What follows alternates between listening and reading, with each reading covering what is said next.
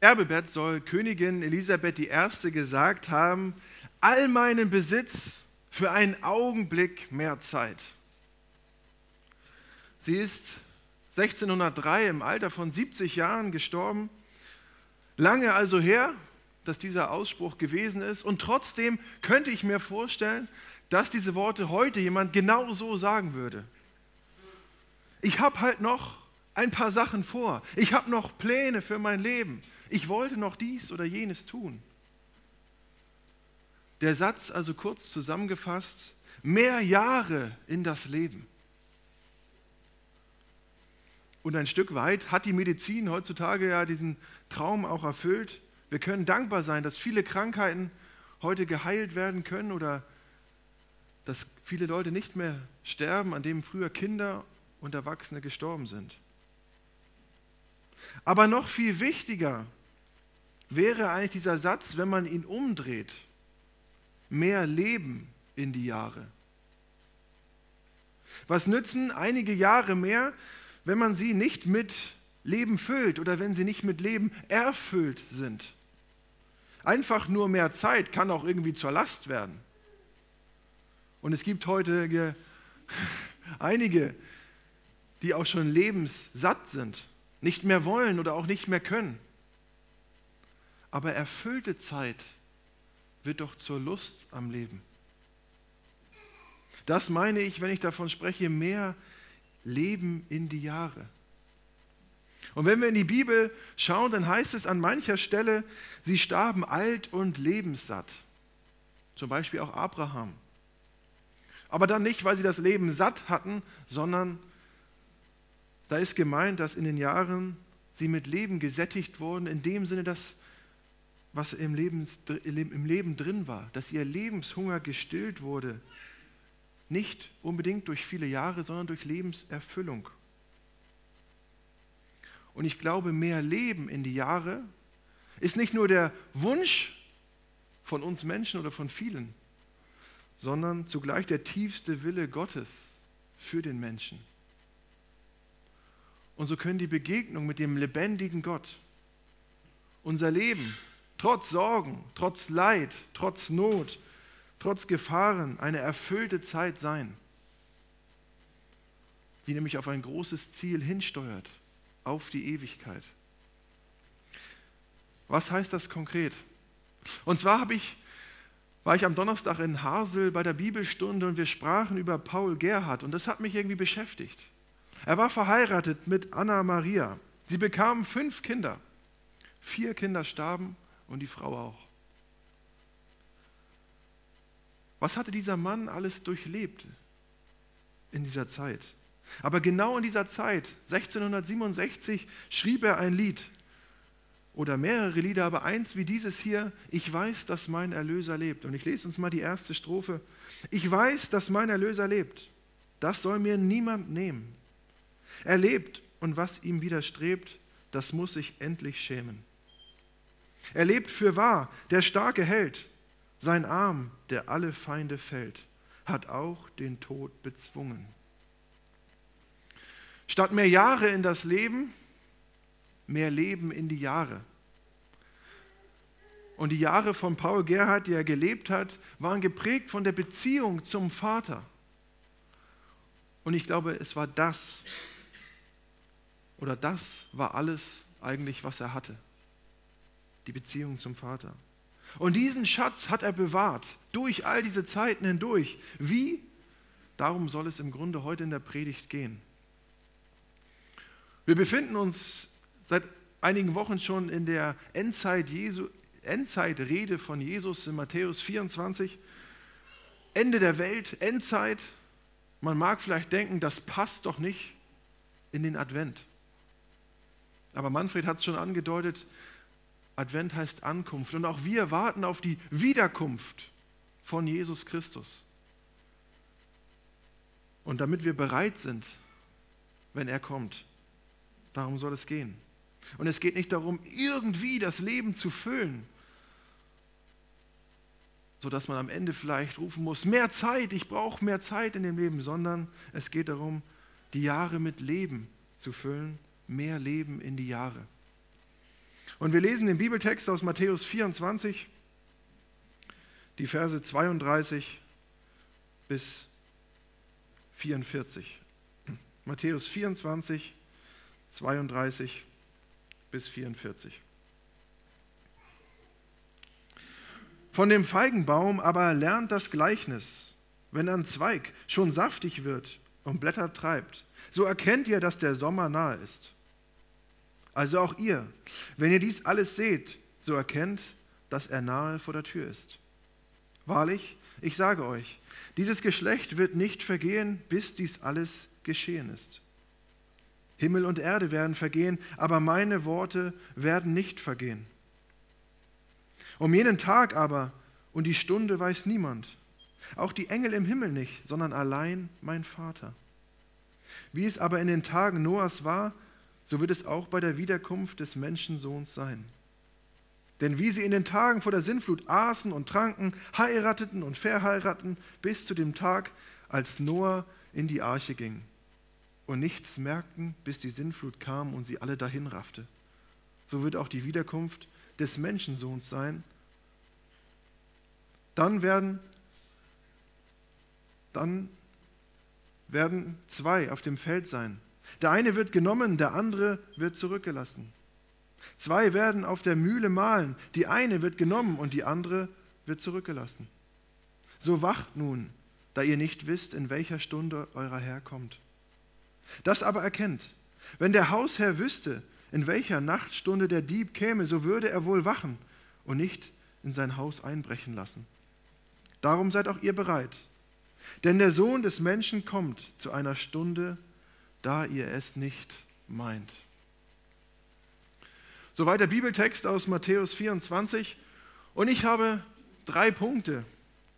Der Titel Mehr Leben in die Jahre und dann die Frage, wann?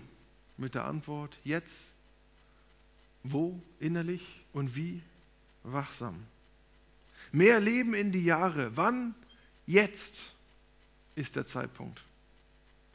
Es werden in dem Text zwar und auch im Text vorher schon einige Zeichen genannt, wann es denn soweit ist. Vorher heißt es, Sonne, Mond und Sterne werden sich verdunkeln.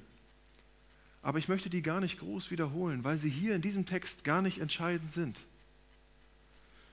Trotz dieser Zeichen sagt Jesus nämlich in Vers 36, äh, um jenen Tag aber und die Stunde weiß niemand, auch die Engel im Himmel nicht, sondern allein mein Vater. Da sind Zeichen, aber trotz dieser Zeichen weiß eigentlich nur der Vater, wann es soweit ist. Nicht mal Jesus selbst weiß, wann dieser Zeitpunkt gekommen ist. Aber doch gibt er einen kleinen Anhaltspunkt, Vers 33. Also auch ihr, wenn ihr dies alles seht, so erkennt, dass er nahe vor der Tür ist. Also wenn ihr das alles seht, wenn ihr die Zeichen erkennt, dann geht es nicht mehr lange. Und so haben sich viele auch im Laufe der Geschichte und der Jahre damit auseinandergesetzt, versucht, das genau zu datieren, biblische Ereignisse in der Welt wiederzufinden, die angekündigt waren und so weiter. Und es hieß oftmals, es geht nicht mehr lange. Er ist nahe vor der Tür. Aber es bleibt Spekulation. Was wir aber sicher sagen können, ist, wir sind heute näher an der Wiederkunft Christi als gestern. Und das ist logisch, weil gestern in der Vergangenheit liegt und wir heute näher dran sind. Aber das bedeutet auch, es ist heute dringender geworden, als es gestern war. Und auch können wir festhalten, der Zeitpunkt ist noch nicht gewesen. Es ist noch Zeit, aber es gilt auch, keine Zeit zu verlieren. Auf was warten wir? Jetzt ist der Zeitpunkt, das Leben zu sortieren und sich mit Gott zu versöhnen. Denn das bringt Leben in die Jahre. In Vers 36 ähm, wird auch Noah erwähnt. Sie können erkennen, nee, Vers 39, wir können erkennen, dass es ihnen gut ging, dass einiges los war, dass sie aßen, dass sie tranken, dass sie genug hatten. Sie feierten Feste, Hochzeiten. Und dieses unbeschwerte und alltägliche Leben lässt die Menschen das von Gott angekündigte Ende eigentlich völlig ignorieren. Es geht ihnen gut, kein Interesse an irgendwas anderem noch. Und ich habe manchmal die Befürchtung, es könnte uns ähnlich gehen. Uns in Deutschland und uns als Christen auch in der westlichen Welt. Man lässt sich so in Beschlag nehmen von eigentlich belanglosen Dingen. Und Jesus sagt hier auch nicht, dass Essen und Trinken und Feste feiern Sünde ist. Vielmehr ist der Gedanke, dass sie das alles taten ohne Gott. Und dann plötzlich sind sie überrascht, als das Ende kommt, als das Ende irgendwie über sie hereinbricht. So wird es sein, dass die Menschen ihre Tagesarbeit auch ausführen ohne Gott. Ihre Feldarbeit tun oder malen, heißt es im Text. Und das Kommen Jesu ist nicht besonders angekündigt. Weder bei den Gläubigen noch bei den Ungläubigen. Keiner weiß, wann es soweit ist. Er wird sie eigentlich im alltäglichen Leben treffen. Nicht in Sonntagsstimmung, nicht besonders hergerichtet oder festlich geschmückt. Aber die Gläubigen brauchen eigentlich nicht zu wissen, wann dieser Zeitpunkt ist. Sie müssen den Tag nicht wissen. Sie müssen nicht von der Arbeit zurückbleiben und sich besonders richten. Sie können auch schlafen. Aber entscheidend ist, dass das Herz der Gläubigen bei ihm ist. Und Jesus wirft uns eigentlich auch heute wieder diesen Rettungsring zu. Greif zu, nimm ihn. Woher kommt denn deine Hilfe? Und wir haben es in Jahr Segnungsvers auch gehört. Meine Hilfe kommt von Herrn, der Himmel und Erde gemacht hat. Mehr Leben in die Jahre. Wann? Jetzt. Wo? Innerlich. Auf das Herz des Menschen kommt es an. Es heißt in Vers 40, dass die Menschen weggenommen werden. Das heißt auch so viel wie angenommen sein oder angenommen werden oder dass er sie an sich nimmt. Ein vergleichbarer Vers in Johannes 14, Vers 3, er ist der untere. Und wenn ich hingehe und euch eine Stätte bereite, die Rede ist von Jesus, so komme ich wieder und werde euch zu mir nehmen, damit auch ihr seid, wo ich bin. Er wird uns zu sich nehmen. Und genau an dieser Stelle sagt er zwei Verse vorher, euer Herz erschrecke nicht. Glaubt an Gott und glaubt an mich. Und dass Jesus hier so von dem Ende spricht, das kann ja auch Angst mit sich bringen, Nervosität vielleicht. Bin ich dabei? Wie soll das gehen? Und vielleicht sitzt du auch hier und denkst, oh Mann, irgendwie will ich an diesen Moment gar nicht denken. Aber Jesus sagt, keine Angst, dein Herz erschrecke nicht. Halte dein Herz bei mir. Das ist das entscheidende Kriterium, wenn ich komme. Und ich stelle mir das so vor, dass die Menschen eigentlich so auf der Erde leben. Ich habe hier mal ein paar mitgebracht. Die einen tun hier so ihre Feldarbeit und andere sind vielleicht am Malen, malen hier irgendwie mit der Mühle. Ich finde es immer schön, wenn man was Anschauliches hat, kann man es manchmal vielleicht auch ein bisschen besser fassen. Und die sind bei ihrer Arbeit, es ist egal, wie sie aussehen oder was sie gerade tun. Und dann kommt vielleicht so eine Wolke vorbei und fliegt so über die Leute drüber und nimmt die an, die ihr Herz bei Jesus haben.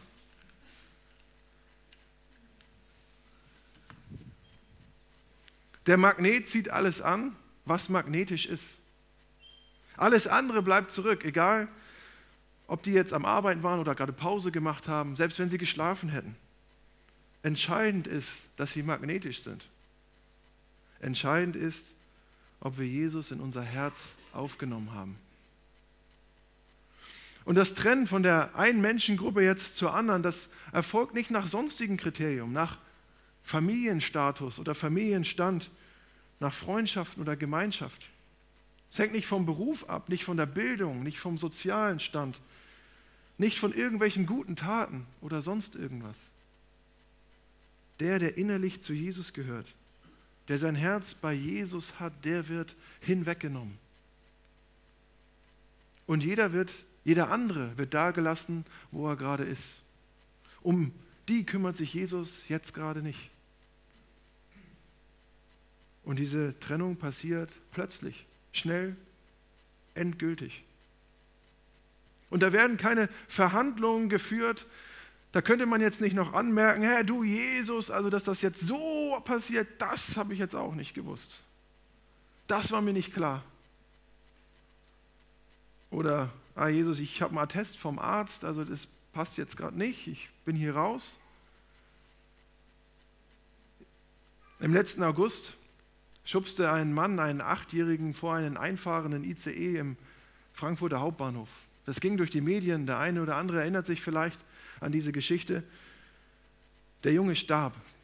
Diese Woche las ich in der Zeitung, dass der Mann, der geschubst hat, psychisch krank und schuldunfähig sei.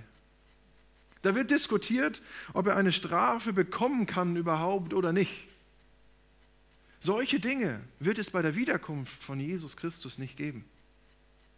Solche Gründe wird es nicht geben. Entscheidend wird sein, ist das Herz bei Jesus oder nicht. Und wo auch immer du stehst, es ist noch Zeit. Er ist bis jetzt noch nicht wiedergekommen und es ist eine Einladung. Und wir müssen nicht auf ein besonderes Signal warten, bis Sonne, Mond und Sterne sich verdunkeln oder der Feigenbaum blüht oder was auch immer. Wir werden die Zeichen eh nicht richtig erkennen und deuten können. Es passiert plötzlich, sodass wir eigentlich jetzt Zeit haben, uns bereit zu machen und bereit zu sein. Und der alles entscheidende Schritt passiert erst einmal innerlich und ist äußerlich oftmals im ersten Moment gar nicht zu erkennen. Dass wir zu Jesus kommen und sagen, Herr Jesus, in meinem Leben sind, bin ich vielen Dingen hinterhergelaufen, die sich nicht lohnen. Statt dir zu folgen, bin ich anderen gefolgt und es tut mir leid. Bitte vergib mir. Ich möchte ein Leben führen, das dir gefällt und wozu du mich auch geschaffen hast. Und ich möchte mein Leben in der Gemeinschaft mit dir gestalten und dich immer wieder suchen und mich von deinem Wort leiten lassen. So könnte ein Gebet aussehen und es reicht. Die Strafe, dass wir anders gelebt haben, hat Jesus bereits übernommen. Und so heißt es auch in Jakobus, bekennt also einander eure Sünden und betet füreinander, dass ihr gesund werdet. Und das gerechten Gebet vermag viel, wenn es ernstlich ist. Wenn wir es ernst meinen, dann nimmt Jesus uns an. Und dann kommt Leben in die Jahre. Und ich glaube, das ist das Höchste, was wir in unserem Leben erreichen können, Gemeinschaft mit dem Vater und mit Jesus zu haben. Und sich an Jesus wenden, an seinen Tod und an seine Auferstehung denken. Das werden wir auch gleich noch im Abendmahl tun. Mehr Leben in die Jahre. Wann? Jetzt. Wo? Innerlich. Wie? Wachsam. Dann schließt unser Abschnitt nämlich mit zwei Versen, die auch wieder sehr praktisch und anschaulich sind. Das aber erkennt, wenn der Hausherr wüsste, in welcher Nachtstunde der Dieb käme, so würde er wohl wachen und nicht in sein Haus einbrechen lassen. Darum seid auch ihr bereit, denn der Sohn des Menschen kommt zu einer Stunde, da ihr es nicht meint. Und ich mag dieses Bild sehr, vor allen Dingen jetzt auch in der Zeit, wo ich einige Jahre in Südafrika gelebt habe und ein bisschen ein anderes Gefühl vielleicht auch für diese Sache habe. Denn man weiß in Südafrika auch nicht, wann der Dieb kommt. Logisch. Aber man rechnet mit ihm. Man rechnet damit, dass er das eingebrochen wird ins Auto oder ins Haus, weil es eben sehr, sehr häufig vorkommt und man auch Leute kennt, bei denen das passiert ist. Zum Beispiel bei Toni. Toni und seine Frau haben ein Haus, was eigentlich gut ausgestattet ist. Sie haben eine Eisentür vor der eigentlichen Haustür. Sie haben eine Alarmanlage. sie haben Kameras, sie haben einen Hund und sie waren zu Hause am Schlafen und es wurde eingebrochen und der Fernseher geklaut und, und, und. Nun haben sie Bewegungsmelder im Garten, sie haben mehr Kameras, sie haben Bewegungssensoren vorm Fenster, also man kann nicht mal mehr die Scheibe berühren, ohne dass der Alarm abgeht. Sie haben einen höheren Zaun. Man bereitet sich vor auf den nächsten Einbrecher. Oder in der Stadtmission wurde eingebrochen. Der Alarm war ausgelöst worden, die Sicherheitsfirma in wenigen Minuten da und doch wurden drei Laptops geklaut. Nun gibt es Gitter vor den Fenstern, ein neues Alarmsystem und so weiter. Was ich sagen möchte, man rechnet mit dem Einbrecher, man rechnet mit dem Dieb und man bereitet sich eigentlich bestmöglichst vor, weil man weiß, der Nächste kommt bestimmt. Und wir wissen nicht wann, aber wir wissen, dass es passieren wird, dass Jesus wiederkommen wird. Und wir haben unser Leben Jesus gegeben. Und man könnte sagen, alles gut soweit. Und doch fallen auch in diesem Abschnitt zwei Wörter vielleicht ins Auge. Und das ist einmal wachen und auch bereit sein. Bereit. Was heißt das? Es heißt, dass wir uns bestmöglichst vorbereiten. Die Sicherheitsfirma ins Haus holen, in eine neue Alarmanlage investieren, einen Hund kaufen oder was auch immer. Und was heißt das biblisch? Mehr Leben in die Jahre, jetzt innerlich wachsam. Das Wachen ist wichtig, weil die Mächte der Sünde, der gefallenen Welt und des Satans auch die Möglichkeit suchen, den Menschen zu versuchen und Einfluss auf ihn zu nehmen, solange wir noch auf der Erde leben. Und das sagt uns die Bibel. Und gegen diesen Einfluss sollen wir uns schützen und wachsam sein. Zum Beispiel sagt Jesus kurz vor seinem Tod, wachet und betet, dass ihr nicht in Anfechtung fallt. Der Geist ist willig, aber das Fleisch ist schwach. Oder 1. Petrus 5, Vers 8. Seid nüchtern und wacht, denn euer Widersacher, der Teufel, geht umher wie ein brüllender Löwe und sucht, wen er verschlinge. Hier schreibt Petrus ganz besonders an Prediger, Pastoren, Gemeindeleiter, an all die, die in besonderer geistlicher Verantwortung auch stehen. Und es werden an verschiedenen Stellen am Neuen Testament immer wieder Dinge genannt, vor denen wir uns hüten wollen. Wachet, seid bereit. Ich habe mal einige rausgeschrieben. Heuchelei, Habsucht, Beschwerung des Herzens mit Völlerei und Lebenssorgen vor anderen Menschen bzw. falschen Propheten, Götzen, Hurerei, fleischliche Begierden. Und immer wieder kommt der Aufruf zur Wachsamkeit im Hinblick auf die Wiederkunft Jesu Christi, dass wir bereit sind. Und das alles ist ein, auch ein Ruf zum Aufwachen, vielleicht auch aus des geistlichen Todseins sozusagen. Und das fasst Epheser 5 nochmal ganz schön zusammen. Ab Vers 8 heißt es, denn ihr wart früher Finsternis. Nun aber seid ihr Licht in dem Herrn. Wandelt als Kinder des Lichts. Die Frucht des Lichtes ist lauter Güte und Gerechtigkeit und Wahrheit. Prüft, was dem Herrn wohlgefällig ist und habt nicht Gemeinschaft mit unfruchtbaren Werken der Finsternis. Deckt sie viel mehr auf. Und wie können wir das nun alles ganz praktisch auch im Leben umsetzen? Mehr Leben in die Jahre, jetzt innerlich wachsam. Dazu habe ich drei kurze Tipps für den Alltag. Auszeiten nehmen. Und das hört sich groß an, aber ich meine ganz kleine Auszeiten im stressigen Alltag. Vielleicht auch auf einem Fest, auf einer Party, sich eine kurze Zeit rauszunehmen, auf Toilette zu gehen und zu sich überlegen, Jesus kommt bald. Was bedeutet das hier und heute? Kurz innezuhalten und darüber auch nachzudenken, egal wo man ist. oder Sorgen entsorgen. Sorgen aufzuschreiben oder konkrete oder unkonkrete Befürchtungen einfach mal zu formulieren und sie Gott im Gebet bringen. Auch Sünde loszulassen. und danach bewusst auch das Aufgeschriebene entsorgen, im Kamin oder im Müll oder wo auch immer,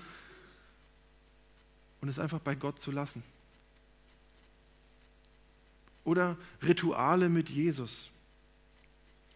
Rituale hört sich vielleicht komisch an, aber im Alltag sozusagen Rituale einzubauen, die nämlich helfen, sich an Gott auszurichten und zu wachen. Das kann eine Gebetszeit sein oder eine Bibellesezeit am Morgen oder am Abend. Oder beim Zähneputzen immer wieder nicht nur die Zähne zu reinigen, sondern auch an die Vergebung der Sünden zu denken und sich auch von Gott reinigen zu lassen innerlich. Und auch alle Sünde oder böse Gedanken da fallen zu lassen und Gott abzugeben. Sich selbst immer wieder zu prüfen, ob wir als Kinder des Lichts leben, wie der Epheser das gesagt hat. Sich überlegen, ob unser Sein im Alltag geprägt ist von der Frucht des Lichtes. Und sich hinterfragen, was meint Jesus, wenn er sagt, seid bereit, sei wachsam. Was bedeutet das jetzt, hier und heute? Das sind drei ganz kleine Dinge, die man überall eigentlich in seinem Alltag machen kann, damit mehr Leben in die Jahre kommt. Jetzt innerlich wachsam. Amen. Ich möchte mit uns beten. Herr Jesus, und wir sind herausgefordert in dieser Welt immer wieder und überall, in Gesprächen mit anderen, in den Medien, wo auch immer. Und du rufst uns aus, wachsam zu sein. Und ich danke dir dafür, dass wir uns an dein Wort klammern dürfen. Dein Wort wird nicht vergehen. Bei allem, was vergehen wird, du bleibst, dein Wort bleibt. Und ich danke dir dafür, dass das wirklich Leben ist, dass wir uns daran festhalten dürfen und dass du diesen Weg mit uns gemeinsam gehst. Ich danke dir dafür. Amen.